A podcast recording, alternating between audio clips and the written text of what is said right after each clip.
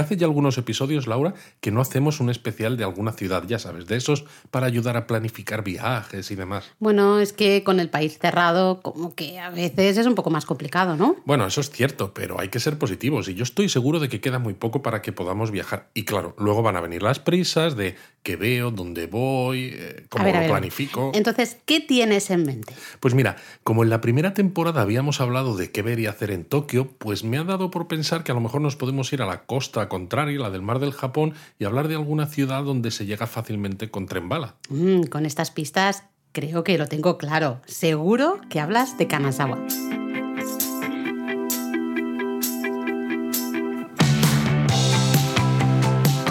Bienvenidos a Japón a Fondo. El podcast sobre Japón de la mano de japonismo. Patrocinado por Lexus. Experience Amazing.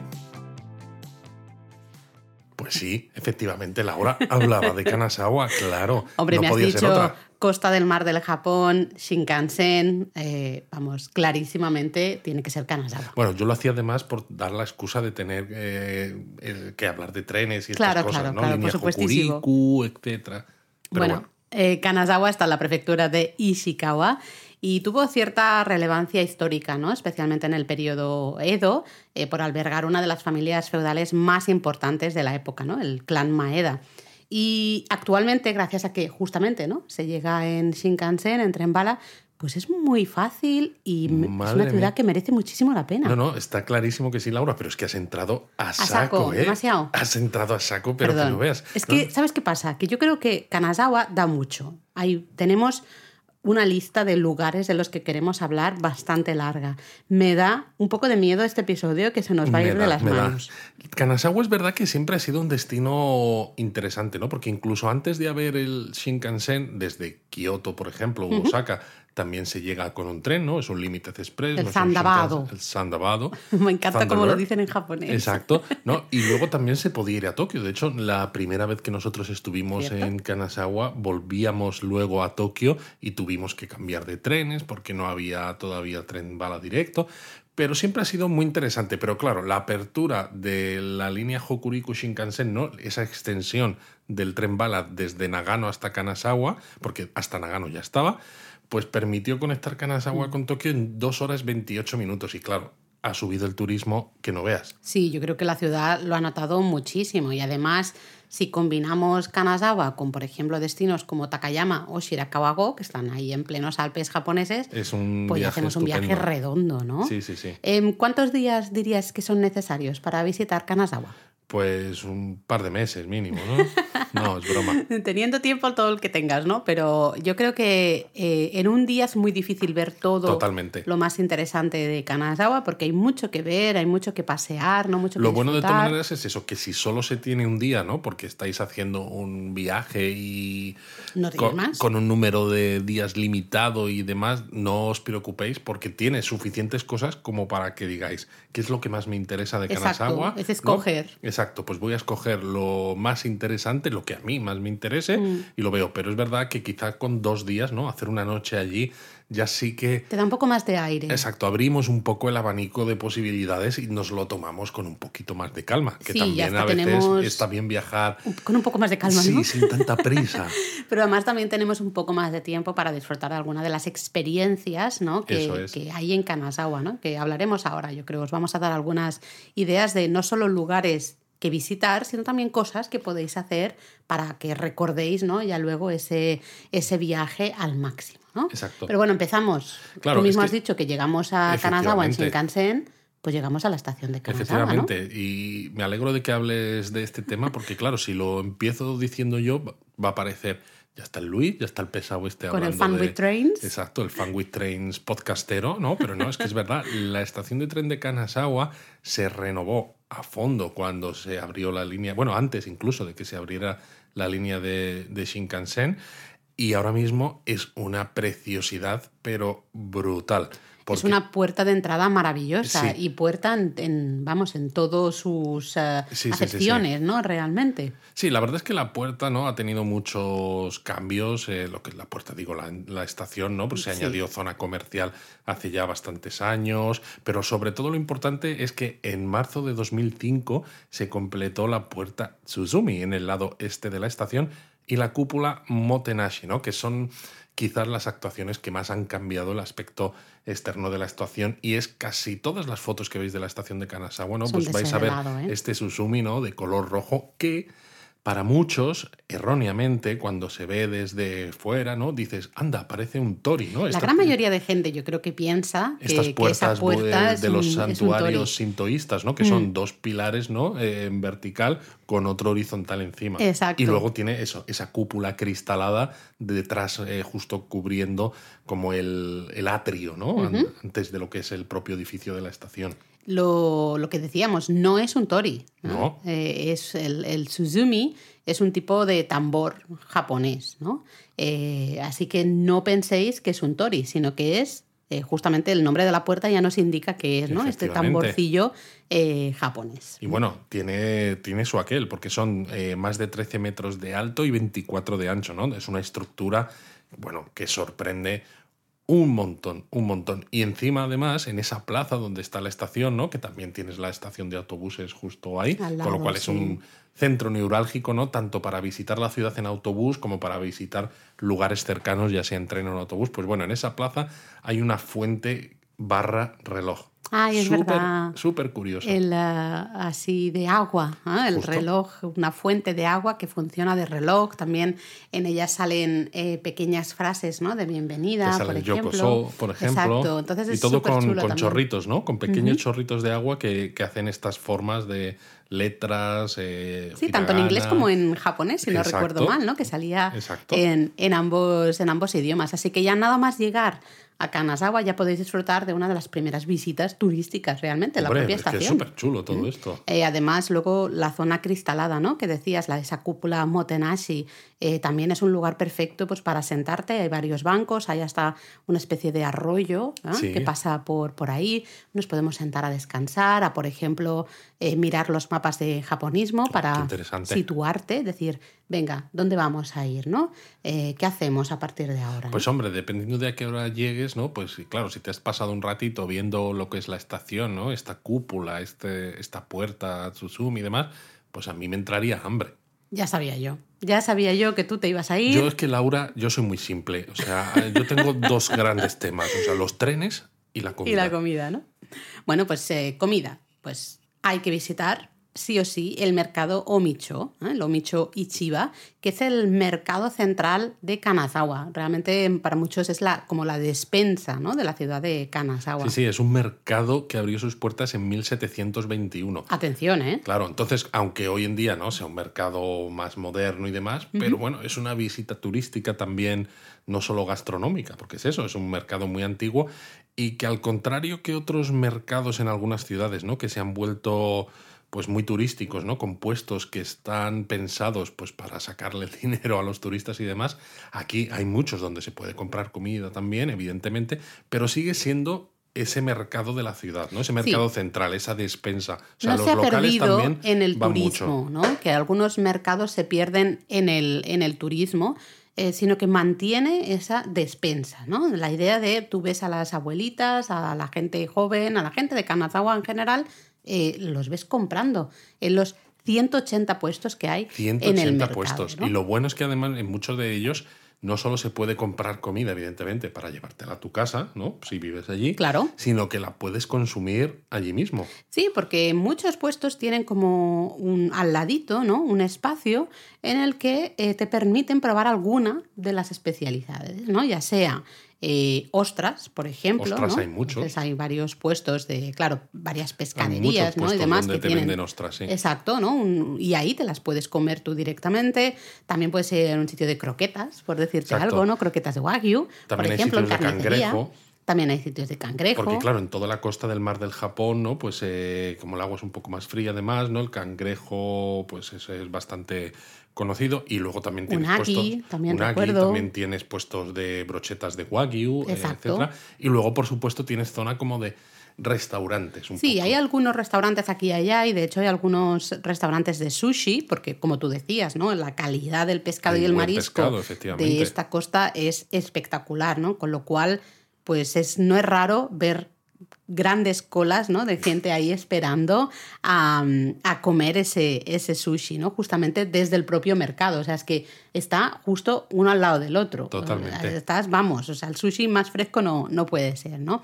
También hay lugares de dulces. Eh, hay algunos... Eh, algunas tiendas de productos muy locales, ¿no? Que podemos, algunos nos los podemos llevar de vuelta a nuestro país, otros son más frescos y los tendremos que consumir durante nuestra visita, ¿no? Es decir, que es un mercado en el que podemos simplemente pasear para ver cómo la gente disfruta, ¿no? Comprando al final en todos esos puestos, pero también es un mercado que podemos disfrutar como turistas, ¿no? Y, y que si comer sushi, luego comer unas ostras, eh, luego probar una brocheta de unagi o unas croquetas de wagyu. Y luego fotográficamente, si os gusta la fotografía, claro, ¿no? pues como, a nosotros, pues es muy visual, muy vistoso, ¿no? Esos puestos, esa manera en la que está colocada toda la materia prima, esos productos, la gente hablando con los... con los responsables de los puestos, etcétera, eh, resulta en imágenes muy, muy interesante. Sí, es una visita, vamos, yo creo que casi, casi obligada, porque está relativamente cerca de la estación, así que dais unos... de hecho, esto me da una idea, ¿no? De que deberíamos hacer un paseo fotográfico de estos que estamos haciendo en los directos de YouTube los viernes, mm. del mercado y demás, porque claro, tenemos un artículo sobre el mercado de Omicho específico en la web, pero evidentemente hicimos tantísimas fotos que en el artículo pues salen unas cuantas y eso que a nosotros nos encanta poner fotos en, sí, es lo que te iba a decir, que mira que, tiene fotos ese artículo. Que nunca caben todas, ¿no? y, pues, me parece muy buena idea. Da mucha pena, ¿no? El no poder enseñar todas esas fotos y todo esto que estamos diciendo de, ay, es que mira qué curioso es, ¿no? Cómo compran, cómo interactúan, y qué bien está colocado todo. Bueno, pues me lo apunto como, como idea, pero no nos enrollemos, Luis, que si no, esto, esto no tiene fin. Esto no tiene fin. Sigamos. Yo creo que sí o sí, una de las visitas obligadas, ¿no? Si vamos a Kanazawa, sí o sí tiene que ser los jardines que Totalmente. No lo he dicho lo primero porque es eso, ¿no? Primero llegas y llegas a una estación y llegas, con, hambre, porque claro. pero una vez ¿no? Eh, resueltos estos dos aspectos, ya podemos ir al punto más conocido de la ciudad. Exacto. los jardines Kenrokuen, que eh, hemos hablado, ¿no? De esos, esas listas de tres, y los jardines son uno de los tres jardines más bonitos de todo Japón, ¿no? la lista llamada Nihon Sanmeien. ¿no? Eh, así que bueno, ya solo por eso, porque son uno de los tres jardines supuestamente más bonitos de todo Japón, pues, pues tenemos que ir a comprobarlo, ¿no? Tenemos que ir a ver eh, qué tal son de bonitos. ¿Y pues qué te parecen a ti, Luis? Pues la verdad es que sí, son muy bonitos y además pues, son del periodo Edo, ¿no? Eh, y estaban en el exterior, eran parte de los jardines exteriores del castillo de Kanazawa, ¿no? Lo cual también además, pues aunque el castillo hoy en día es una reconstrucción, pero claro, todo el parque del castillo lo tienes pegado, o sea que la visita es, fantástica. Hmm. Y bueno, pues son un ejemplo perfecto de típico jardín paisajístico. Eso es, ¿no? De hecho, los jardines tienen un poco su origen eh, a finales del siglo XVII. Madre eh, sí, de hecho teníamos ahí uno de los daimyo ¿no? del clan Maeda, del que hablábamos al, comienzo, que construyó en esta zona ¿no? su casa de descanso, justo al lado del, del castillo. Y a partir de ahí pues, se comenzó a diseñar un jardín, ese jardín para la, casa de descanso. Por desgracia, todo fue pasto, de las llamas en, a mediados más o menos del siglo XVIII, eh, pero luego, pues bueno, se reconstruyó lo que es la, parte del, del, jardín, se le añadió pues una cascada, un salón de té, ¿no? Básicamente los daimios, Maeda, ¿eh? fueron, añadiendo y fueron construyendo. Claro, pero no fue hasta 1822 cuando se construye una villa al sureste del castillo y demás, y el, duodécimo daimio del clan Maeda desarrolla el diseño actual del jardín. Exacto, y de hecho es en ese momento cuando el jardín recibe el nombre de Kenrokuen, que en japonés significa el jardín de los seis aspectos combinados. Y diréis, ¿de dónde viene esto? ¿qué, significa eso? ¿no? Pues bueno, hace referencia a los seis atributos que tiene que tener todo jardín paisajístico perfecto. ¿no? La amplitud, eh, que combina y contrasta con la reclusión, eh, un artificio ¿no? que contrasta con la propia antigüedad, rollos de agua abundantes que contrastan con las vistas panorámicas, ¿no? Todo eso es a partir un poco... Bueno, esos son los seis. claro. Seis que son eh, contrastes dos a Exactamente, ¿no? Todo esto son, al final, eh, todo viene de un libro ¿no? de jardinería de, de China que básicamente sentó las bases de lo que era un jardín paisajístico perfecto. Bueno, pero ¿qué se puede ver en los jardines? Porque es eso, ¿no? Es un jardín para pasear fabuloso, maravilloso, eh, que simplemente dando una vueltecilla por ahí, ¿no? Y con los ojos bien abiertos, bien lo vais a disfrutar. Pero pues claro, habrá que contar un poco alguna cosita. Alguna, vamos a decir lo más destacado, es que, bueno, podemos entrar por varios lugares, ¿no? Pero una de las entradas más populares es justamente la que está más cercana al castillo de Kanazawa, ¿no? Exacto, que cruzas un puente que, va, eh, que cruza por encima de la carretera y entonces llegas a esa entrada de los jardines. Exacto, ¿no? Es la, más cercana y a la puerta Ishikawa del, del castillo y una vez entras ahí, realmente a los nada, pocos pasos te encuentras con el estanque central, el estanque Kasumiga, eh, que es yo creo una de las imágenes más icónicas ¿no? de los jardines. Exactamente, Kasumigaike. Ahí se encuentra el puente Niji o Niji Bashi y la lámpara tradicional Kotoji, ¿no? o en japonés eh, Kotoji Toro. Sí, yo creo que es esa imagen más icónica, de hecho es la que abre nuestro artículo sobre los jardines. Es que es la en la web, porque es esa imagen icónica, ¿no? Con ese puente de piedra, ¿no? Que está ligeramente arqueado, ¿no? esa lámpara tradicional justo en la orilla del, del estanque y con una casa de, té al fondo. Ese es, es la casa de té Uchiha Shitei, ¿ah? eh, donde de hecho todavía hoy no podemos tomar un té matcha con un dulce tradicional, sentarnos a disfrutar de las vistas del jardín, porque está como al otro lado, ¿no? las otras, sí, justo enfrente de, de, este puente Niji, ¿no? Y esta lámpara que decíamos, con lo cual podemos disfrutar de las vistas de ese estanque, ¿no? Maravilloso. Pero maravilloso. Y bueno, un paseo por el jardín nos va a permitir ver un montón de puentecitos de piedra que hay aquí y allá, porque hay varios arroyos, ¿no? Y La verdad que la presencia de agua es constante en los jardines, tenemos un montón de flores, un montón de árboles diferentes, eh, pero quizá otra de las cosas que deberíamos destacar es la fuente de, agua ¿no? más antigua de todo Japón. Sí, porque es una fuente que fue construida a principios de la década de 1860 y de hecho usa agua del estanque que decíamos, ¿no? del estanque Kasumiga. Eh, y funciona con presión natural, ¿no? que resulta un poco eh, de la diferencia en la elevación de los terrenos del, propio, del propio jardín. Crea ahí un chorro de, de agua que alcanza más o menos unos tres metros y medio de alto. Y bueno, de todas maneras habría que decir, ¿no? Pues que los jardines realmente son bonitos en cualquier época del año. ¿eh? Totalmente, por lo que decíamos, porque como tiene gran variedad de, flores y árboles, pues lo podemos disfrutar en primavera, ¿no? Donde hay pues ciruelos y cerezos, por ejemplo, y muchas flores que florecen evidentemente en primavera. en verano, ¿no? Que hace mucho calor en Japón, ¿no? Pues aparte de que tienes un verde muy bonito, como que es un entorno un poquito más refrescante. Bueno, eso se supone que, que es más típico que lo diga yo que tú. Porque tú siempre me dices que eso no es verdad, que no refresca. Bueno, yo, yo lo digo porque eh, cuando hemos estado en Kanazawa a veces en verano, la verdad es que ha hecho tanto calor que yo quiero pensar que ese verde y esa agua circulando por ahí, ¿no? Los arroyuelos, el estanque, ay, pues da como esa sensación de, refrescamiento. Sí, mentalmente sí. Yo creo que luego estás ahí y yo tengo de hecho alguna foto que estamos sentados los dos en un banco a la sombra y estábamos medio muertos porque no podíamos, ¿no? Pero bueno, sí que es verdad que pues eh, puede ser un lugar en el que no sintamos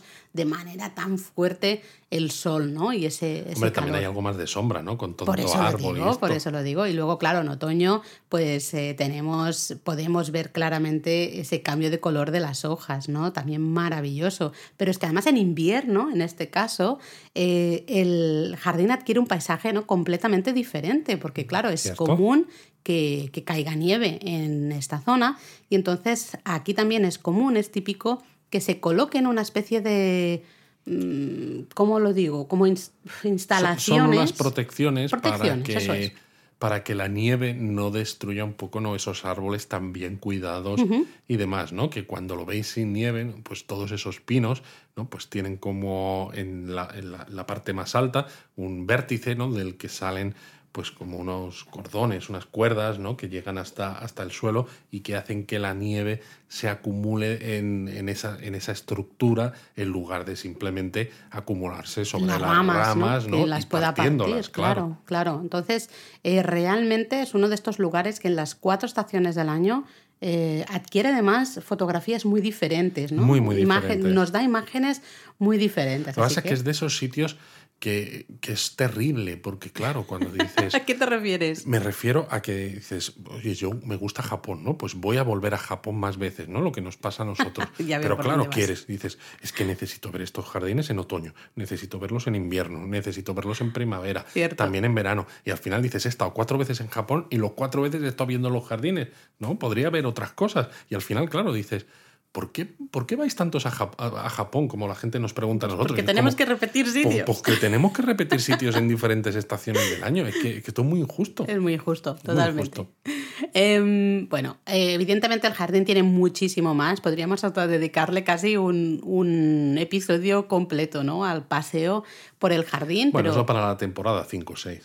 Exactamente, ¿no? Ahí, ahí queda. Pero si salimos del jardín un poco por la misma puerta por la que hemos entrado, ¿no? Decíamos que hay una de las entradas al jardín que está muy cerquita al, parque del antiguo castillo de Kanazawa, pues bueno, ya podemos aprovechar y visitamos justamente el castillo de Kanazawa. Sí, es verdad que es una reconstrucción, eh, no está eh, reconstruido enteramente, ¿no? Pero se han reconstruido varias partes, ¿no? Varias torres, varias murallas, hay ciertas partes que sí que quedan todavía tal cual eran, hay muestras, por ejemplo, de pues muros, ¿no? Y cómo están hechos por dentro esos muros. La verdad es que resulta muy interesante. De todas maneras, es curioso porque se nota que Kanazawa ha aumentado el número de, turistas en los últimos años, no antes de, de la pandemia, evidentemente, porque la primera vez que visitamos el Parque del Castillo me pareció que estaba mucho menos cuidado y que había muchas menos cosas de interés, ¿no? Y en los últimos años... Ha habido un esfuerzo muy grande. Ha habido un esfuerzo muy grande, exacto, mm. ¿no? Para que toda esa zona del castillo, que encima lo tienes enfrente de, los, jardines, que es lo más conocido de la ciudad, pues eh, darle mucha más importancia y atraer muchos más visitantes. Sí, lo interesante del castillo es que fue construido a finales de 1583 y diréis, wow, ¿no? Es muy antiguo, pero bueno, lo, como solía ocurrir ¿no? en, en esa época, el castillo sufrió muchísimos incendios y lo más interesante de todo es que de hecho la torre principal del castillo fue destruida completamente en un incendio pocos años después, en 1602, y y aquí viene, lo, interesante, ¿no?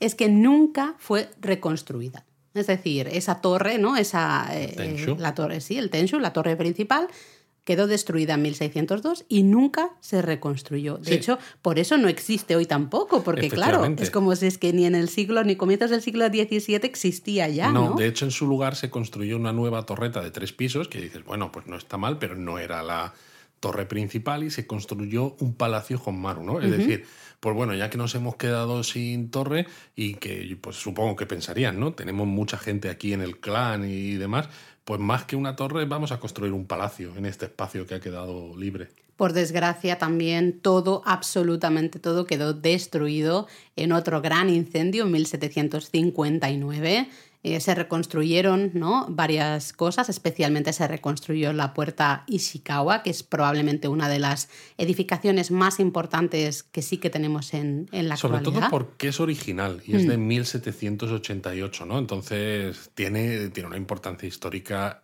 impresionante. Sí, sí, sí, pero vamos, eh, ya veis que luego hubo más incendios, en fin, ¿no? Pero lo que es curioso también, además, es que, ¿sabes? Durante el, desde el periodo Meiji hasta el final de la Segunda Guerra Mundial, todo lo que es el parque del castillo de Kanazawa se usó como base del ejército. Bueno, y de hecho, después sirvió como campus de la Universidad de Kanazawa hasta 1995. ¿Y tú dónde tienes el despacho? ¿Dónde das clases? Pues yo aquí, en el Palacio Homaru, ¿sabes? lo, claro, cuando por fin la universidad se trasladó ¿no? a un campus ya específico, un campus nuevo, pues fue entonces, eh, en 1995 más o menos, cuando la ciudad empezó a recuperar ¿no? ese espacio y se decidió eh, iniciar ese proyecto de reconstrucción del que hablábamos antes. Sí, un proyecto de reconstrucción que ha seguido los diseños de la década de 1850. Claro, más o menos lo último que quedaba, ¿no? Exacto, antes del último incendio. Eso es, eso es, ¿no? Pero lo que decíamos, ¿no? Esa puerta Ishikawa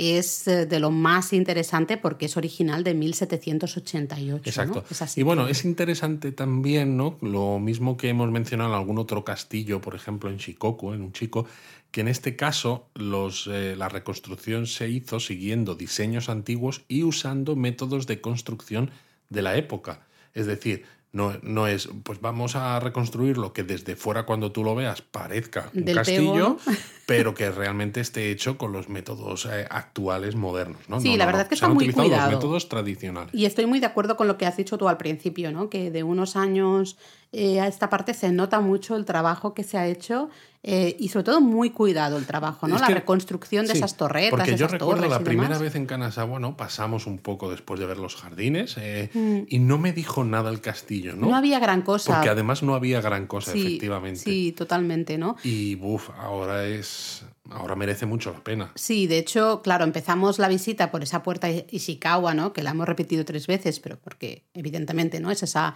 única construcción origi- original del siglo eh, XVIII. La curiosidad es que solía ser la puerta trasera del castillo Anda. de, de Kanazawa y en cambio hoy casi podríamos decir que es, la, puerta principal. principal. ¿no? Es la por la que os recomendamos a todos entrar para poder disfrutar de esa arquitectura tradicional, pero además Qué bueno. original, ¿no? Eh, pero bueno, ahí luego una vez entramos por la puerta Ishikawa, realmente entramos en la zona del Parque San Nomaru, ¿no? Eh, esa es una zona en la que podéis hacer hasta picnics, ¿no? Hay algunos cerezos, eh, toda esa zona es un gran parque verde. Hay también algunas, ah, algunas cosillas, ¿no? Que podemos, que podemos aprender un poco más de la historia del castillo, pero mm, mola mucho, ¿no? Estar por ahí. Y luego, ah, desde ahí podemos ver pues diferentes torretas, diferentes almacenes, eh, en fin, un montón de, de curiosidades, ¿no? Un montón de... Eh, no me sale la palabra, Luis. em, reconstrucciones, justamente, ¿no? Eh, de ese castillo de la época del siglo XIX. Exacto, bueno, y hay más parques, ¿no? Donde estaba también el segundo nivel de Claro, defensa, Ninomaru. Ninomaru, etcétera, Mm. puentes, lo que tú has dicho, torretas, pero yo creo que uno de los sitios más interesantes es bajar la cuesta Matsusaka porque llegas al jardín Gyokusen Inmaru, que es donde estaba otra de las puertas de acceso al castillo. Y que esto es, digo, además interesante eh, porque además también es bastante reciente. Sí, de hecho, eh, abrió ¿no? sus puertas en mayo de 2013. Ef- O sea, por eso te digo. Es eh, bastante reciente. De hecho, en nuestras primeras visitas a Kanazawa Es que ni estaba. no estaba y no se podía ver nada, ¿no? Se trata de una reproducción de un jardín original que se encontraba en esta zona, ¿no? En, de 1634. El jardín al final cayó ah, como abandonado, ¿no? Especialmente a finales del periodo Edo, casi desapareció, podríamos decir. Y luego en el año más o menos 2008, ¿no? Empezaron como unas obras de excavación para conocer un poco más el diseño original, porque no quedaba nada de ese Exacto. jardín. De ¿no? hecho, hoy en día no se cree que este jardín servía como patio de descanso para el daimyo y no tanto para entretener a las visitas, ¿no? Porque el- para entretener, entretener a las visitas se usaban los jardines que, Que no lo. Pero es eso, se cree, ¿no? Eh, hay ciertas cosas que a pesar de documentos históricos, de excavaciones y demás, han quedado tan sepultadas, no solo físicamente, ¿no? sino también eh, figuradamente, ¿no? En el olvido, eh, que, que al final dices, bueno, pues yo creo que esto era de esta manera. Y claro, pues resulta súper curioso ver hoy esos jardines tal como eran pues hace 400 años. Sí, supuestamente, ¿no? Porque bueno, sí que es verdad que las excavaciones sacaron muchas cosas a la luz, ¿no? Como la cascada, por ejemplo, eh, la forma del estanque, en fin, un montón de, de cosas. Y interesante aquí, en, en estos jardines, que en un extremo se encuentra una casa de té en la que también podemos sentarnos a tomar un té, ¿no? un té matcha con un dulce tradicional y disfrutar ahí sentados sobre el tatami de esa espectacular belleza Sí. que tenemos justo enfrente. ¿no? Sí, porque la casa de té, ¿no? Pues está abierta, ¿no? A, a esos jardines. Claro, con una cristalera una maravillosa, cristalera, ¿no? Y es, una, es unas vistas impresionantes, ¿no? Mm. Y es otra de las maneras de entrar y disfrutar un poco de toda esta zona de Kanazawa, ¿no? Porque o bien empiezas, por ejemplo, por los jardines Kenorokuen que hemos dicho y continuamos por el Parque del Castillo y acabamos aquí, en los jardines Gyokusen Inmaru, o bien empezamos por los jardines Gyokusen Inmaru, ¿no? Con esta casa de té, y desde ahí vamos al Parque del Castillo y hacemos el, recorrido contrario por eso, porque hay que volver a recordar que toda esta zona era otra de las puertas de entrada al castillo. Exacto. Bueno, además, eh, ya que estamos por esta zona, sí que justo enfrente ¿no? de, de, estos jardines se encuentra el santuario Oyama, que fue construido pues, a finales, muy finales ¿no? del, del, siglo XVI y está dedicado pues, al primer señor del clan Maeda, ¿no? justamente eh, esa familia tan importante en el desarrollo de Kanazawa. Y bueno, justo enfrente también ¿no? de esta zona de los jardines Gyokusen Inmaru, es que, es que es eso, hay muchas cosas en Kanazawa que las vas continuando. Tienes el Museo de Arte Contemporáneo del siglo XXI Cierto. Que es, eh, dices, es totalmente diferente, ¿no? No es una construcción tradicional, no tiene que ver con esa historia ni, ni con nada, pero es eso, es un museo de, de, arte donde el propio edificio es una obra de arte en sí mismo, ¿no? Inaugurado en 2004 con una construcción del estudio Sanaa, que son bastante conocidos, y una de sus obras como más famosas no es esta piscina donde entras como por debajo y tiene la superficie acristalada, con lo cual ves a la gente desde fuera, ¿no? Pero tú como si estuvieras... Y el agua, ¿no? Arriba. y tú como si estuvieras sumergido, ¿no? Sí, yo creo que estas cosas... Es la imagen más, el Instagram spot, ¿no? del museo, la imagen más característica de, este museo. Pero es que tú imagínate, ¿no? Si empiezas, empiezas por el lado que empieces de todo esto que hemos hablado ahora, mm. entre los jardines, el Parque del Castillo, los otros jardines, la casa de té, más el museo, es que prácticamente ya tienes un día entero casi ahí bueno, dedicado y de a visitar. También muy cerquita está el centro de Kagayusen, ah, bueno, el centro de kimonos de Kagayusen, que funciona como parte museo, parte tienda, parte experiencias, ¿no? Y además aquí podéis alquilar, por ejemplo, un kimono y poneros el kimono para disfrutar de este paseo por el Parque del Castillo de Kanazawa, por los jardines Kenorokuen, vestidos con ese kimono maravilloso. Exacto. Para el que no lo sepa, eh, los kimonos más caros y más eh, demandados se hacen de seda, pero claro, la seda no está dibujada ni nada, ¿no? Y estos, entonces los kimonos se dibujan, se pintan a mano una vez que la tela ya está conformada.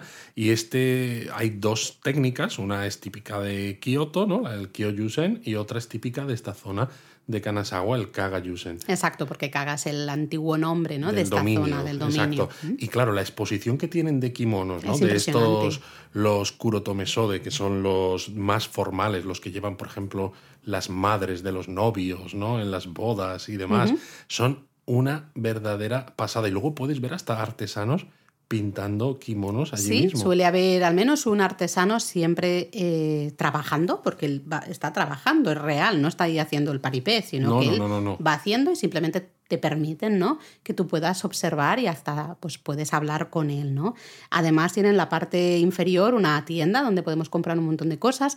También hay una zona de experiencias. Exacto, donde puedes pintar tu propio, hacer tu propio kagayusen. Exacto, que de hecho nosotros tenemos aquí un pañuelito con esa imagen icónica que decíamos de los jardines Kenorokuen, ¿no? Ese puente con, con esa lámpara tradicional pues la pintamos, ¿no? Justamente siguiendo un poco las técnicas eh, tradicionales, evidentemente.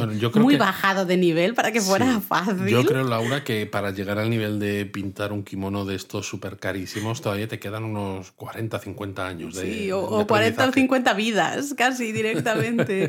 Pero la verdad es que fue una experiencia muy, muy divertida y bueno, en la web tenéis más información si es algo que os interesa, ¿no? Pero todo esto está muy cerca, ¿no? Así que bueno, si podéis. Y no solo más información, sino más fotos, porque claro creo que no se pueden hacer fotos en la zona de la exposición, pero nos permitieron hacer. Sí, nos dieron permiso especial para Por eso, con lo cual podéis ver un poco qué es lo que os vais a encontrar, que es tremendo. Merece la pena, ¿no? Y como decíamos, también justo está eh, allí, ¿no? En, más o menos en, muy cerquita esta también. zona.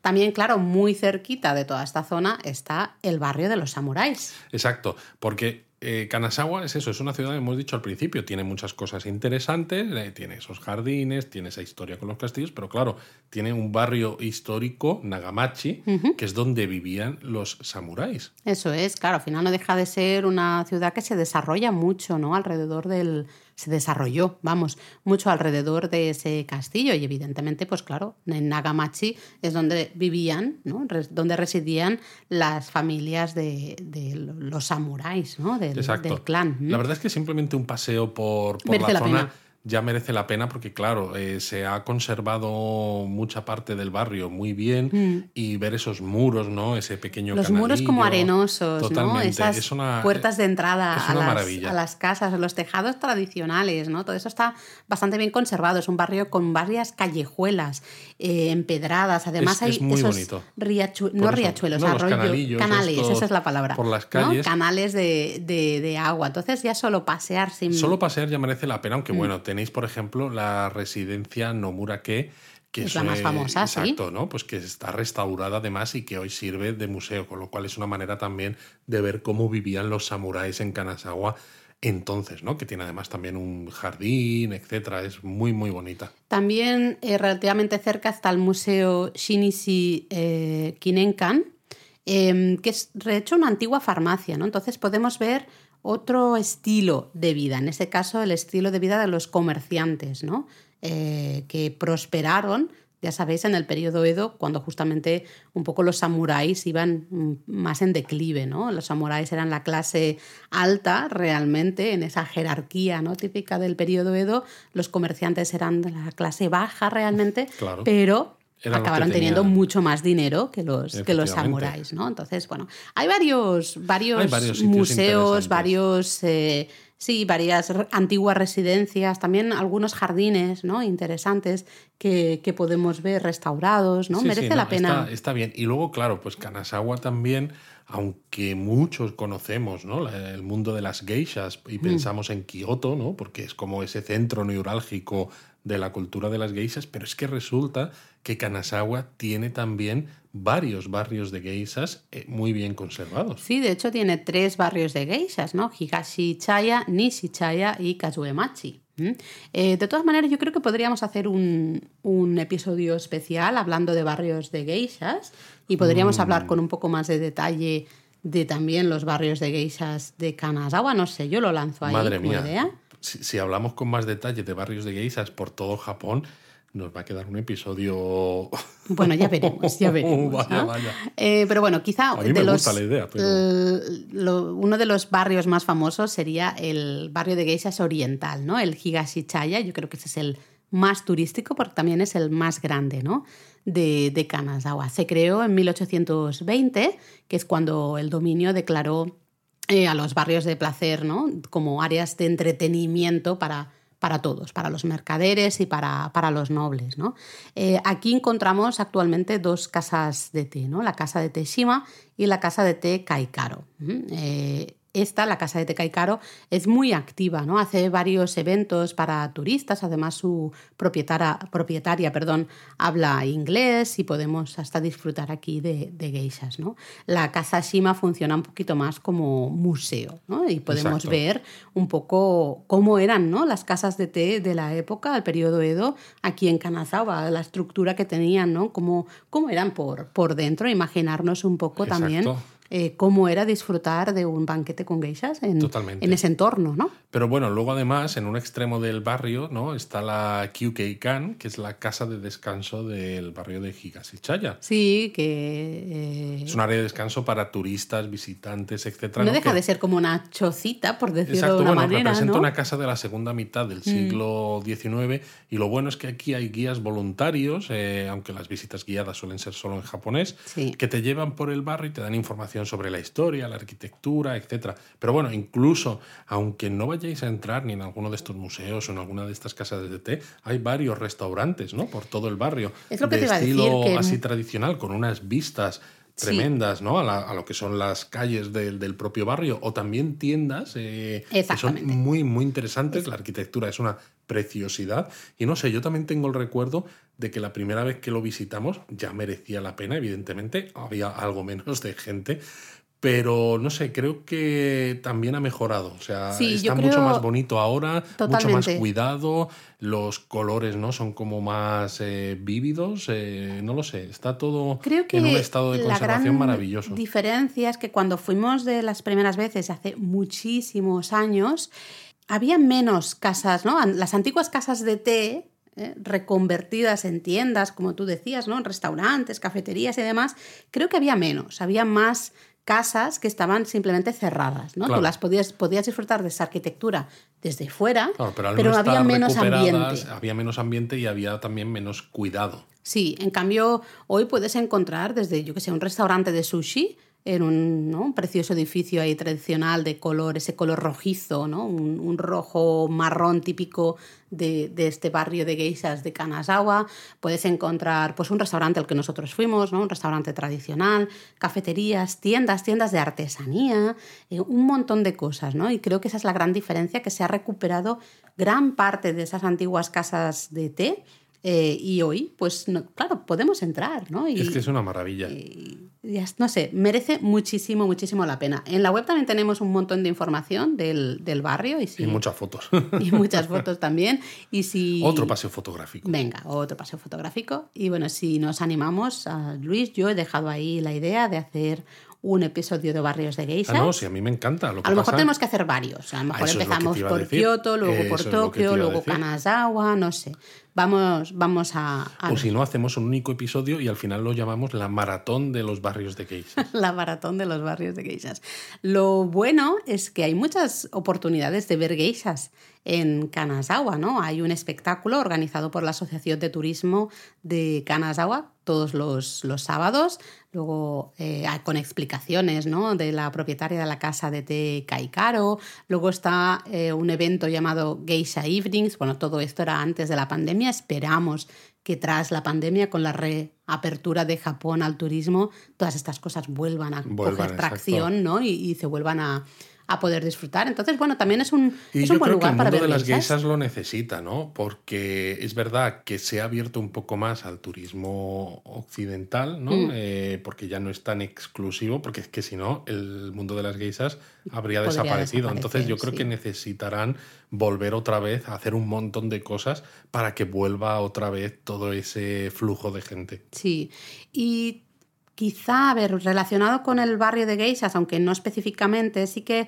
veréis, ¿no? Hablábamos de que muchas casas de té están reconvertidas en tiendas y demás, y he hablado así de pasada de, de artesanía.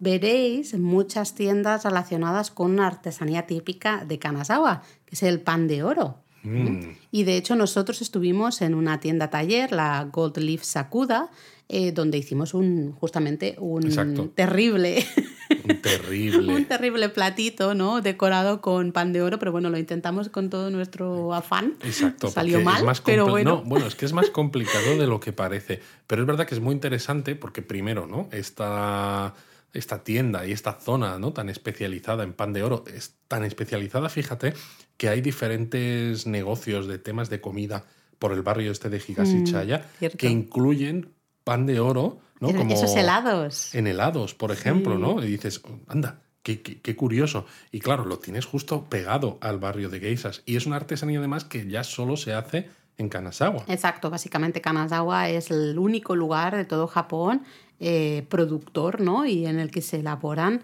eh, todas estas artesanías con pan de oro. Pero sigamos, Luis, que nos estamos aquí enrollando cosa mala y a mí esto me empieza a dar un poquito de miedo. Me empieza, me empieza. Quizá también podríamos recomendar un paseo para disfrutar esos callejones estrechos, un ambiente así un poco retro ¿no? y nostálgico, callejones llenos de pequeños bares estilo izakaya, pequeños Bueno, restaurantes. es que además eso, porque los bares estos de estilo izakaya, estas tabernas japonesas, yo, yo creo que son muy interesantes para, para el turista, porque es una manera de ver también ese tipo de locales a los que van los propios japoneses cuando les apetece Además, comer algo, beber un poco de sake, cerveza, porque el ambiente además es totalmente diferente. fabuloso, es muy Estamos diferente hablando de la zona llamada Chuo Mishokugai. que no está muy lejos del Parque del Castillo, además. Exacto, está, al final "Madre todo, mía, si todo queda en casa. Sí, todo muy, muy cerquita, ¿no? Y como decías tú, Luis, es un lugar con esos locales con mucha personalidad, ¿no? Yo creo que es una buena zona a la que ir cuando cae la noche, ¿no? Que muchas veces nos preguntáis, ¿qué podemos hacer a partir de las 6 de la tarde, que todo está cerrado? Pues este tipo de paseos merecen muchísimo la pena. Totalmente, porque es eso, estos lugares con esos farolillos, esas luces, la gente entrando y saliendo. Hay plantas también, los neones, neones de, de esos pequeñitos retro, ¿eh? pequeñitos, exacto. Cuadraditos. O sea, es una oportunidad fotográfica fabulosa, es una oportunidad también eh, gustativa, ¿no? Por probar. Gustativa. Claro, por probar esos platillos eh, típicos de estos bares y sobre todo cambia mucho la idea, ¿no? Porque, por ejemplo, podéis comer en alguno de los restaurantes, como el que mencionaba Laura, donde estuvimos nosotros, en el barrio de Geisas, que tiene un estilo un poquito más tradicional. Tradicional, sí. Y luego os vais, por ejemplo, a cenar tapas, ¿no? Con sake o con cerveza en, en, este, en esta zona, en Chuo Mishokugai. Y claro, es que el cambio es como la noche y el día. Sí, porque claro, en el restaurante o en los restaurantes, ¿no? Me atrevería a decir, de estilo tradicional en el barrio de Geishas, eh, pues es todo un poco más formal, ¿no? En cambio aquí, eh, pues te sientas alrededor de una barra. Normalmente es que los locales no son más que una barra y alguno a lo mejor tendrá algunas Exacto, mesitas. Y suele haber además pues mucho, mucho buen rollo con, con el resto de, de comensales. aunque, Exacto, aunque no los conozcas de nada, evidentemente, aunque no hables el idioma, es como no es una barrera y dices, no sé a lo mejor qué me está diciendo, pero sí sabes que quieren brindar contigo, que a lo mejor a veces hasta te dicen que pruebes algo que ellos han pedido para ver a veces por las risas, a ver qué cara pones, ¿no? A veces otra, también a veces por, porque están orgullosos por la hospitalidad, y, quieren que lo pruebes, ¿no? Les hace ilusión que tú esa eh, hospitalidad, ese omotenashi. Ey, Nos vamos ahí al primer japonesamente, nos vamos al primer japonesamente que es de omotenashi, la hospitalidad japonesa. Yo eh, Digo, tenía que decirlo de alguna manera para hacer aquí la, la cuña.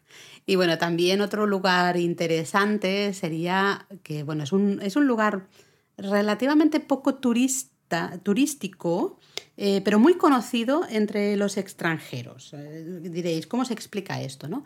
Bueno, es de esos lugares que llaman mucho la atención y es el Ninjadera, el, el templo de los ninjas, ¿no? Se llama. Es el templo eh, Myoryuji, y, es conocido como el templo de los ninjas porque está lleno como de puertas secretas, pasadizos ahí, medio secretos que conectan diferentes esto de los ninjas tiene su tela, ¿no? Porque su curiosidad, porque claro, desde el imaginario colectivo, ya no solo internacional, sino a veces también en el propio japonés, muchos japoneses no les interesa estudiar si los ninjas fueron reales o no. Eh, simplemente es como, oh, mira qué interesante, ¿no? Hay todo de negro, qué silencioso, sigiloso. No, permite, permite hacer parques temáticos muy interesantes. Efectivamente, aunque esté basado en algo que no existió como tal, de todas maneras. Pero bueno, bueno, eso habría ahí un debate muy grande, ya sé que, que en principio no tal cual los conocemos en la actualidad, ¿no? Lo que nos ha llegado, digamos que es una versión eh, como legendaria, ¿no? Casi me atrevería a decir, de los ninjas. Pero bueno, como curiosidad, pues ese, templo también es bastante conocido. Y bueno, pues aparte de todo esto, pues hay varios, varios museos en la ciudad. Evidentemente, ¿no? hemos mencionado este Museo del Arte Contemporáneo del siglo XXI, que es uno de los más famosos y más recomendables, pero tienes, mm. por ejemplo, un museo de manualidades, tienes el Museo de la Familia Honda, que es un museo de reliquias familiares. Porque claro, dices Museo de la Familia Honda, dices, ah, ya está, pues coches, ¿no? O motos. no. Motor, motor, no. no, no, de reliquias familiares. Tienes Museo de Historia de la Prefectura. Y todos ellos, además, estos que hemos mencionado, están alrededor de los jardines que Kenoroku-en y del Parque del Antiguo Castillo. Vamos, o sea, que todo queda en casa casi, ¿no? Todo queda en esa misma Es lo que hemos dicho antes, ¿no? Que a pesar de que es una ciudad que tiene un tamaño considerable, muchas de las cosas este, que merecen la pena visitar están bastante conectadas con lo que la visita visita ni siquiera te requiere un esfuerzo de a ver qué hago ahora, ¿no? Porque simplemente es empezar por un, por un sitio y decir, vale, pues de este sitio de la lista, ¿no? voy, voy, a ir, voy a ir avanzando y a medida que vaya avanzando es que me voy encontrando todos los sitios que estamos recomendando. Sí, totalmente.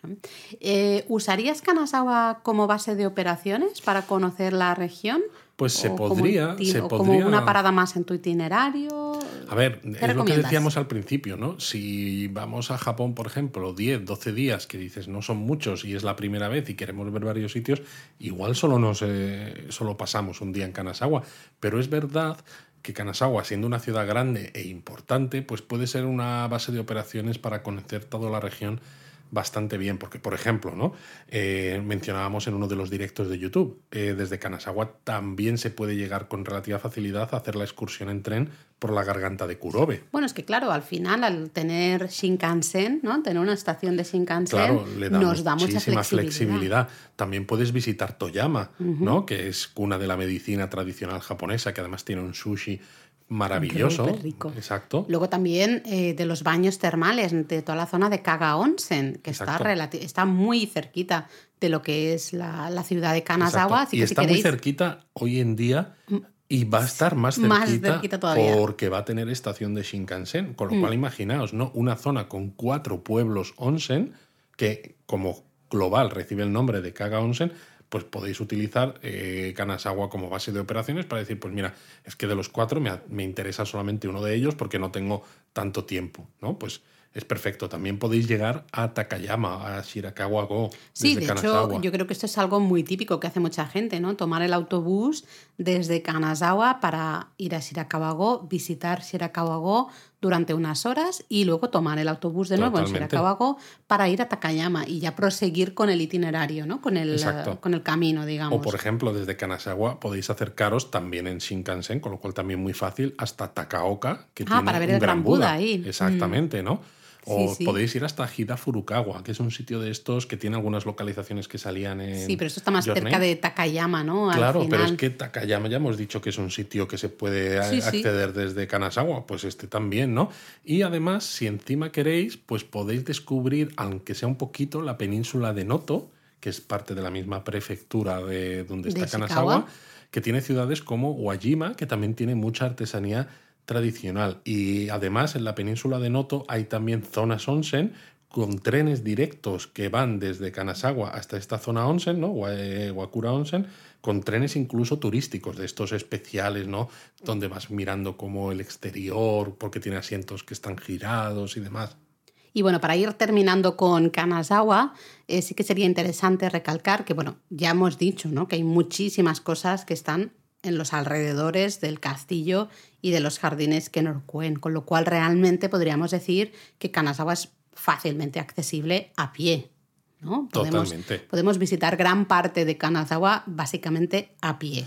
Pero bueno, se pueden recomendar algunos autobuses, ¿no? Para el que no se quiera cansar tanto, porque además en Kanazawa hay algunos autobuses de JR que, están, incluidos, en el JR Pass. En el JR Pass, exacto. Y hay dos líneas que salen de la dársena número 5 de la estación de Kanazawa. Luego también tenemos los autobuses turísticos de Kanazawa, que tienen ahí ¿no? el Kanazawa Loop Bus, el típico recorrido, circular. Ah, exacto, también hay dos líneas al final. Tenemos un pase de día. Este es pues dársena número 6, sí, en principio. En principio, si no ha cambiado, ¿no? Pero te compras el pase de día y te puedes ir subiendo y bajando y te va acercando, ¿no? A, todas las cosas. Y luego en la dársena número 7, ¿no? Pues tienes el Kenorokuen Shuttle, ¿no? Como el autobús lanzadera específico de los jardines que Kenrokuen, que además, claro, también os deja muy cerca de la zona del castillo. Esto si vais con poco tiempo y solo queréis ver los jardines y el parque del castillo, por ejemplo, pues os podría venir bien, ¿no? tomas este autobús, ves los jardines, el castillo y tomas el autobús de vuelta hasta, hasta la estación. ¿Mm? Efectivamente. ¿Y cómo llegamos a Kanazawa? Pues bueno, eh, lo hemos yo creo que esto es súper fácil, ¿no? Tren. Es verdad que hay aeropuerto, pero bueno, teniendo en cuenta que tienes tren bala, ¿no? Que, lo puedes eh, tomar con el JR Pass. Además, todos los servicios que llegan a Kanazawa desde Tokio en tren bala, todos se pueden usar con el JR Pass. Eso sí, el que para menos, que es mm. el que hace el trayecto en menos tiempo, evidentemente, tiene todos los asientos reservados. Con, lo, cual, tenemos que reservar necesita reservar asiento sí o sí, pero no tiene ningún problema en usarlo con el JR Pass. Eso desde Tokio. Claro, si vais desde Kioto, hemos mencionado antes ¿no? que hay un Limited Express, el Thunderbird. Sandabado. Sandabado, como lo dicen en, en japonés que evidentemente no tarda tampoco demasiado, pero claro, no es tan rápido como un tren bala, ¿no? Sí, pero, bueno, tarda unas dos horas, me parece, ¿no? Más o menos desde Kioto Osaka, con lo cual está bien. Está el plan hecho, lo que hemos dicho, ¿no? La línea Hokuriku, que ahora mismo une Tokio con Kanazawa, se va a extender y va a llegar hasta Kaga Onsen y un poquito más allá, hasta Tsuruga, y hay planes de extenderlo incluso para que lleguen a Kioto y Osaka. ¿Pero tú crees que nosotros lo vamos a ver, esto en vida? No, porque realmente, o sea, la construcción de ese tramo, o sea, fue aprobado hace relativamente poco, y claro, desde la zona de Tsuruga, ¿no? que es hasta donde se está construyendo ahora, hasta Kioto y Osaka luego, creo, no sé si se hablaba de 2040 y tantos o una locura de esas. Vamos, no, sé yo, ¿eh? Cuando tengamos japonismo así para la tercera edad o algo, entonces ya Japonismo ancianos. Exacto. Eh, en fin, que al final, al tener Shinkansen, como, como veis, o una estación potente, ¿no? Con otras líneas, pues nos va a permitir llegar a Kanazawa de manera fácil desde diferentes puntos. Exacto. La verdad es que sí, se llega, se llega de manera fácil y se nota, ¿eh? por lo decíamos al principio, ha aumentado mucho el, el número de turistas y lo curioso es que no solo el número de turistas, sino también que toda la zona ¿no? se ha posicionado mucho también para como eh, tema de eventos, eventos corporativos de propios japoneses, ¿no? ¿Qué hacemos para, tenemos, ¿no? Queremos juntarnos toda la empresa, ¿no? ¿Dónde vamos? Ay, pues mira, nos vamos a ir por la zona. Arquitectura tradicional, eh, ¿no? ambiente, digamos, tradicional, con también esos jardines, los barrios de geisha, los barrios de samuráis, ¿no? Todo esto. Tienes muy buena gastronomía, muy buen marisco, muy buen pescado. Eso muy importante, ¿no? Tienes experiencias también tradicionales, ¿no? Todas estas artesanías de las toda la zona de Toyama, Kanazawa ahora mismo está en un momento, estaba en un momento muy bueno, habrá que ver, ¿no? Porque claro, hay que retomar muchas cosas cuando se reabran las fronteras, ¿no? Y habrá que ver también dónde se pone el foco, porque en cierto modo, claro, llevamos dos años en que la gente pueda ir. Hay gente a lo mejor como nosotros, ¿no? como algunas otras personas que nos escuchan, que ya han ido a Japón más de una vez y que dicen, bueno, yo ya tengo claro dónde quiero ir porque en Kanazawa ya he estado, lo que sea. Pero mucha de esa gente que se estaba planteando su primer viaje, pues claro, lo ha dejado un poco ahí en espera, ¿no? En barbecho, pues habrá que ver dónde, dónde se ponen esos intereses. Bueno, esto es como cuando se relanza una carrera de Fórmula 1, ¿no? Ver ahí en qué posición está cada uno y cómo evoluciona. Cómo evoluciona, exacto. Pero bueno, Luis, yo creo que deberíamos dejar un poquito de tiempo para... Japonismo Mini. Sí, sí, tenemos que dejar tiempo para japonismo mini porque además en este japonismo mini tenemos que contar alguna cosilla que, bueno, alguna noticia reciente e interesante. Sí, pues justo nada, hace un par de días, ¿no? Eh, ya definitivamente después de muchos años en la cuerda floja, pues se ha empezado a desmantelar, ¿no? Con el, a demoler. A demoler el Nakagin Capsule Tower. igual decir, ¿qué es esto del Nakagin Capsule Tower? Pues bueno, es uno de los edificios más icónicos de Tokio y la muestra quizás más perfecta del movimiento arquitectónico del metabolismo. Sí, es esa torre de cápsulas que casi parecían lavadoras. Una pila de lavadoras. Sí, esas cápsulas están en Ginza, realmente en un extremo ahí en Ginza, y como tú dices, era una imagen icónica ¿no? del, lugar y de ese, eh, de ese movimiento. Por desgracia, toda esta torre había caído un poco ah, medio abandonada, digamos. Los costes de mantenimiento habían, eran muy altos, había ido cayendo un poco ¿no? en desgracia. Eh, llevaba muchísimos años a ver, está claro que cuando Kisho Kurokawa ¿no? Eh, lo, eh, la construyó, pues claro, tenía en, mente, ¿no? Era un momento diferente de, Japón, ¿no? Entonces es estas cápsulas que son relativamente pequeñitas, pero con la idea de que se fueran renovando. Cada claro, su idea era cambiar esas cápsulas cada 20-25 años, ¿no? Porque, Para dar de esta manera le daban mucha flexibilidad y, un uso continuado al edificio sin que hubiera problemas. Pero claro, mm. la realidad ha sido muy diferente, porque el edificio se construyó en el año 1972, evidentemente han pasado más de 20-25 años, pero ninguna de las cápsulas originales se llegó a cambiar. No, siguen siendo las mismas cápsulas, no ha habido ningún tipo de, bueno, pues eso, de, interés, ¿no? Por, por y hay que tener en cuenta cambiar también, esas cápsulas, por remodelarlas. exacto, aunque en Japón están muy acostumbrados a pisos pequeños, ¿no? Tú misma, ¿no? El piso en el que vivías, por ejemplo, en Osaka, ¿no? Era muy mini, me acuerdo yo. Sí. Pero claro, estas cápsulas son 10 metros cuadrados, que es que prácticamente no, no, te da espacio para nada. Y de hecho, en los últimos momentos del edificio, solo 30 de las 144 cápsulas estaban ocupadas como viviendas, mientras que algunas otras se usaban como trasteros o pequeños almacenes de oficinas y el resto directamente cerradas. El tema también problemático es que no era barato realmente vivir ahí. Tienes una cápsula muy pequeña, pero como estaba, ¿no? Donde, donde estaba, que es claro, en Ginza, al final en pleno centro de Tokio, realmente era bastante, el alquiler de ese espacio era bastante caro, ¿no? Con lo cual, pues claro, al final estas dos características, tanto el tamaño como el precio, fueron uno de los principales problemas. la torre tuvo una avería en 2010 y se quedó sin agua caliente y claro, piensas, bueno, pues esto ha habido algún problema con las cañerías o con lo que sea, ¿no? Pues a lo mejor tardaron un par de días en arreglarlo hasta pues, hoy. Hasta hoy, efectivamente. no, se ha arreglado a tener agua caliente. Eh, sí que es verdad que, bueno, claro, entonces había que ir al centro, ¿no? Eh, pues si llegabas después de medianoche y ya estaba todo cerrado. el estaba cerrado, pues no te eh, bañabas. Además, problemas de amianto, típico de, típico también. los edificios de esa época. Hay que mencionar que, claro, tú lo ves desde fuera y es eso, ¿no? Es un ejercicio de metabolismo maravilloso, pero esas ventanas circulares de las lavadoras, entre comillas, ¿no? De mm. esas cápsulas no se podían abrir. Exacto, con lo cual eh, o tenías aire acondicionado o básicamente te morías ahí dentro esto, en verano. Esto daría para un debate a veces interesante, ¿no? Sobre ciertos movimientos, en este caso arquitectónicos, ¿no? Donde a veces el arquitecto, ¿no? Tiene como unas ideas muy claras sobre el papel, porque es como muy innovador, es como mm. voy a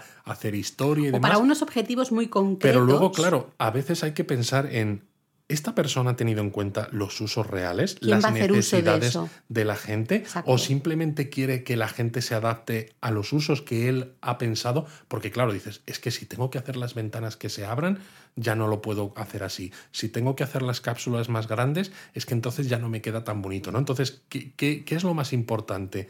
¿La estética?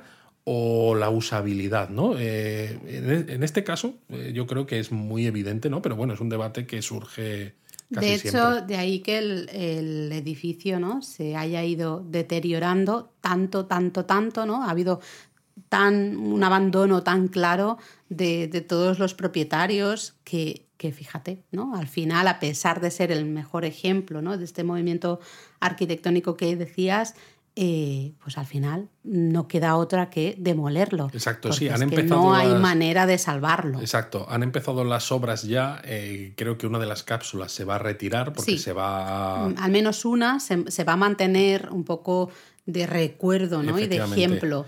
Hay conversaciones con museos para que otras cápsulas también queden, bueno, para, para, la posteridad, ¿no? Y que se puedan ver e incluso dentro del museo se puedan visitar y mm. ver cómo eran, cómo estaban montadas estas cápsulas. Pero tras retirar esta primera cápsula, pues empezarán las obras de demolición y creo que, le, eh, que van a durar hasta finales de año. Sí, no, no, no va a ser fácil tampoco. ¿eh? A mí la verdad es que es una pena. Creo que es una pena que se haya llegado ¿no? a deteriorar tanto que no sea posible rehabilitarlo de ninguna manera. Creo que a lo mejor en el mundo actual esas cápsulas hubiesen funcionado muy bien como mini despachos, por ejemplo, en la que bien había alguna, ¿no? Que estaba eh, bien montada para ser un, pequeño despacho.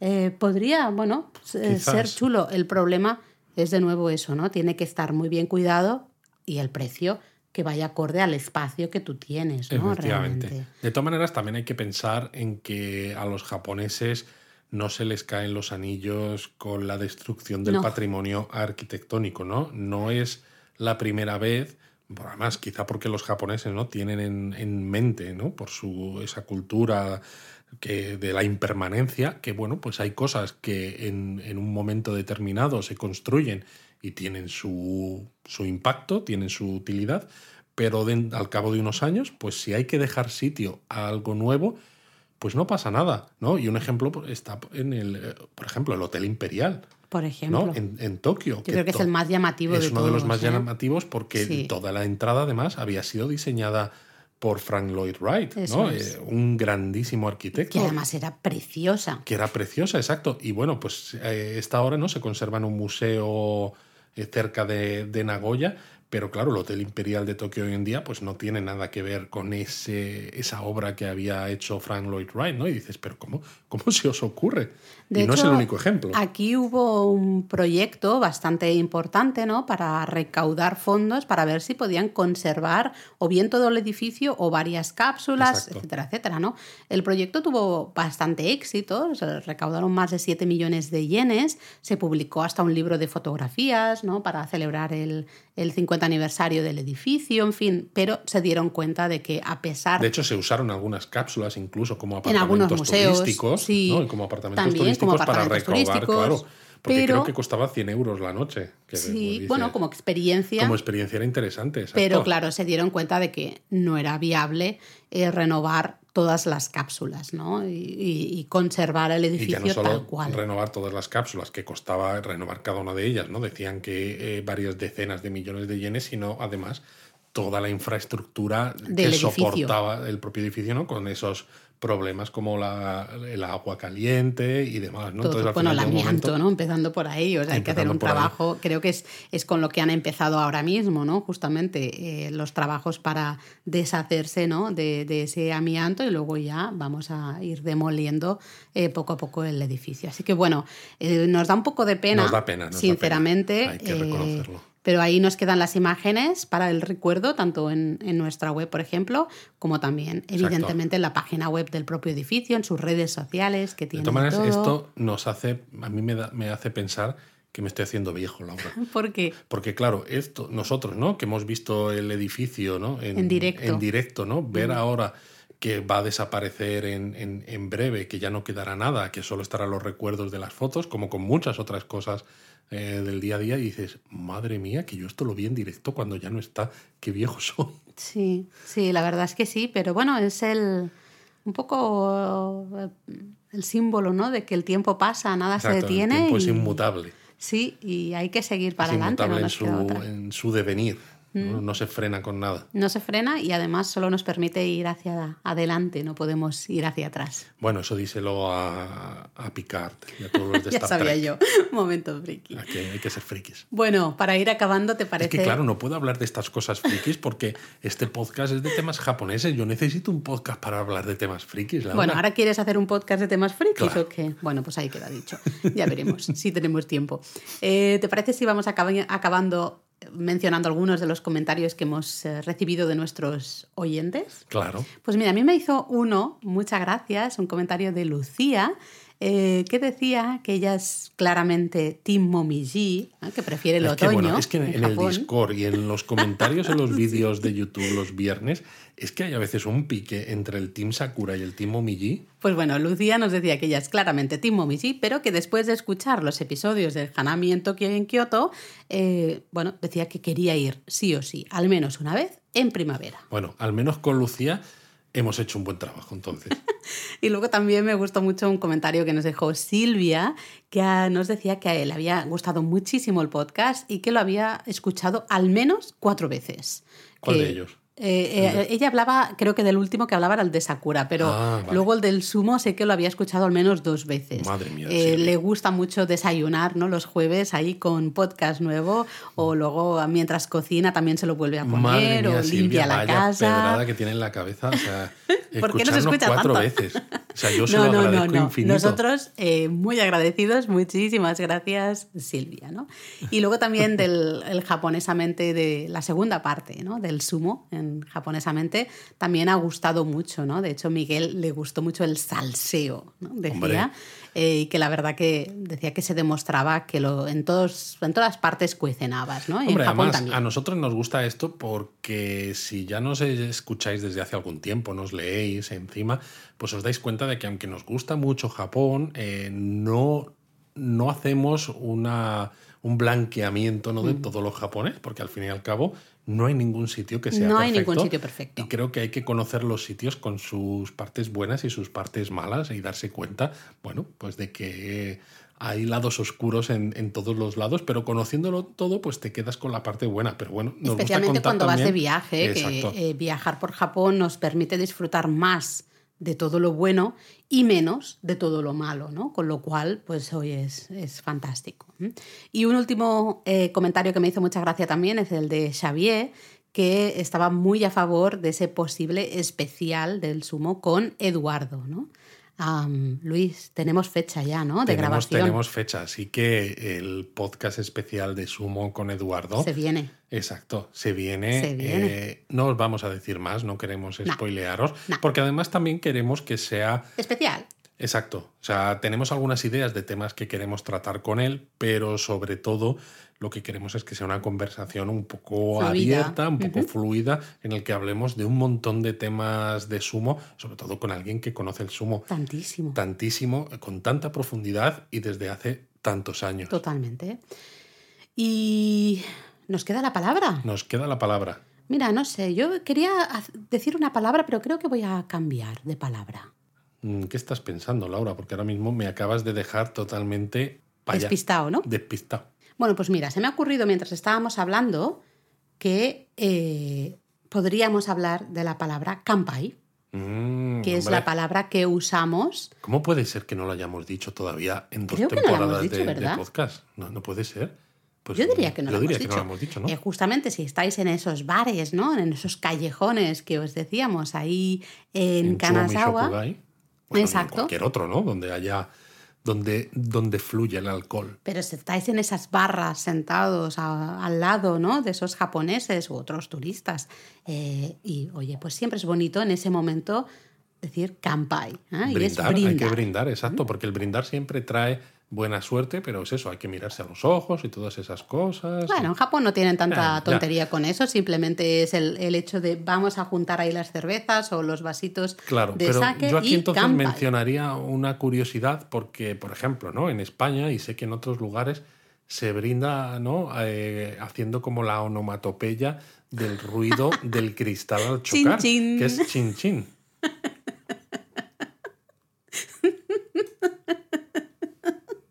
¿Por qué te ríes tanto, Laura? nada, por nada. Explícalo. absolutamente nada. Explícalo, que tú eres nuestra experta residente en palabras pues, japonesas. Jin Jin en japonés es. Um, ¿Cómo lo digo así? Eh, dicho de manera educada, de manera polite. Eh, digamos que es el órgano sexual masculino. Pero pequeñito. Pequeñito, ¿eh? Exacto. pequeñito no, depende de cada uno. Bueno, pues eso, ¿no? Que chin chin, no, si lo decís al, hacer el, brindis, os van a mirar. igual obtenéis unas cuantas risas. Sí, porque básicamente estáis diciendo pene en, japonés. Un poco. Eh, bueno, especialmente los niños, ¿no? Suelen llamar al, al, pene chin chin. Así que no digáis chin chin, sino simplemente kampai. Exacto. Pero bueno, yo mencionaría otra palabra japonesa, Laura, la que quizás habíamos pensado originalmente, porque, a ver, hemos dicho, ¿no? Que en Kanazawa hay varios barrios de geishas. Y pues claro, las geishas es algo que cualquier persona que está interesada en Japón, más o menos, yo creo que conoce un poco, ¿no? Y la palabra, la palabra geisha. La palabra es conocida, pero, pero Resulta que en Kanazawa no se utiliza la palabra geisha para referirse a estas mujeres. Eso es. Se utiliza la palabra geigi. Geigi, exacto, muy parecida. El mismo gei, que es el de arte, ¿ah? y el gi es la idea de entretenimiento. Viene un poco de esos barrios de placer, los barrios del entretenimiento, ¿no? Es ese mismo gi. Entonces, geigi realmente es eh, el entretenimiento o la persona que entretiene con el arte. Efectivamente. Digamos, para entenderlo así de manera fácil. Así que si habláis de geishas en Kanazawa, realmente tenéis que llamarlas geigi, no geisha. Exacto, geisha es como la palabra típica. Estándar. La, estándar y la, la, que se conoce más eh, internacionalmente, ¿no? Porque de hecho en Kioto tampoco. Tampoco. Tampoco se llaman geisha, se llaman geiko. Geiko. Que es el ko, es el de, chica al final. chica de las artes. Pues nada más, ¿no? Yo creo que al final ha quedado un buen, un buen episodio, ¿no? Sí. ¿Nos vamos a brindar? Nos vamos a brindar. Venga. Kampai. Mátane. Mátane.